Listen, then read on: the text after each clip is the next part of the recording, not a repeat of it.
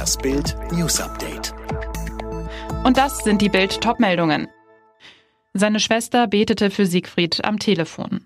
Tiefe Trauer um einen ganz Großen aus dem Showgeschäft. Nach Bildinformationen ist Magier Siegfried Fischbacher, weltbekannt aus dem Magier-Duo Siegfried und Roy, nach einem schweren Krebsleiden im Alter von 81 Jahren in Las Vegas verstorben. Siegfrieds Schwester Dolore, die als Nonne in München lebt, bestätigte gegenüber Bild, er ist sanft und friedlich eingeschlafen.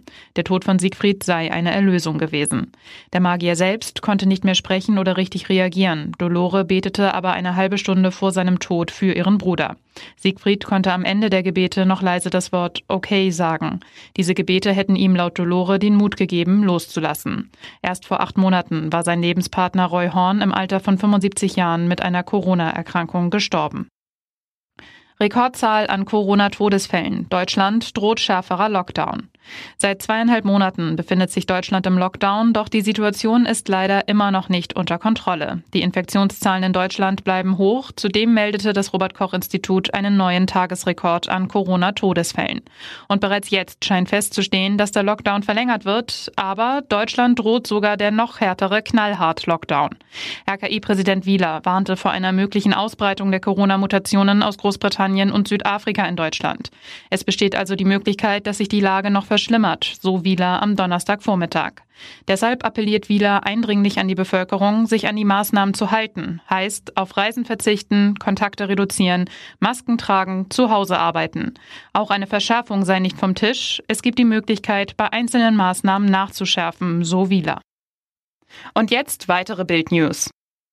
Wie können Demokratie und Rechtsstaat geschützt werden? Darüber hat der Bundestag mit Blick auf den Sturm auf das Kapitol in Washington diskutiert. Außenminister Maas sieht einen Teil der Verantwortung bei sozialen Netzwerken, über die Hetze und Lügen verbreitet werden und pocht auf rechtsstaatliche Vorgaben.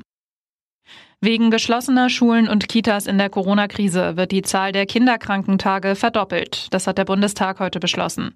Eltern stehen demnach künftig 20 Kinderkranktage zu, Alleinerziehenden sogar 40. Der Sozialverband VDK kritisiert das. Die Leistung sei nicht für Corona-bedingte Betreuungsprobleme gedacht. Dazu sagte Familienministerin Giffey. Es geht hier nicht darum, dass gesunde Kinder eine Krankschreibung vom Kinderarzt bekommen sollen. Und es soll auch nicht für diese zusätzlichen Kinderkrankentage eine Krankschreibung beigebracht werden, sondern eine ganz simple Bescheinigung der Kita, Kindertagespflegeperson oder der jeweiligen Schule.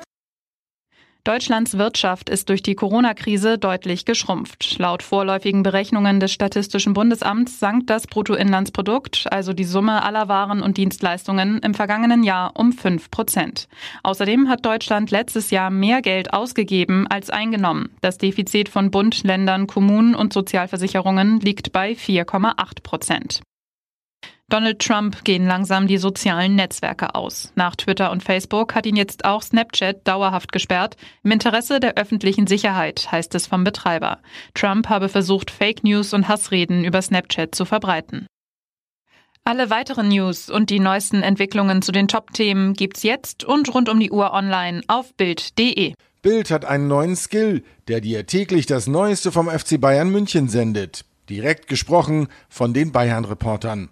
Sag jetzt einfach, Alexa, öffne den Bayern-Buddy.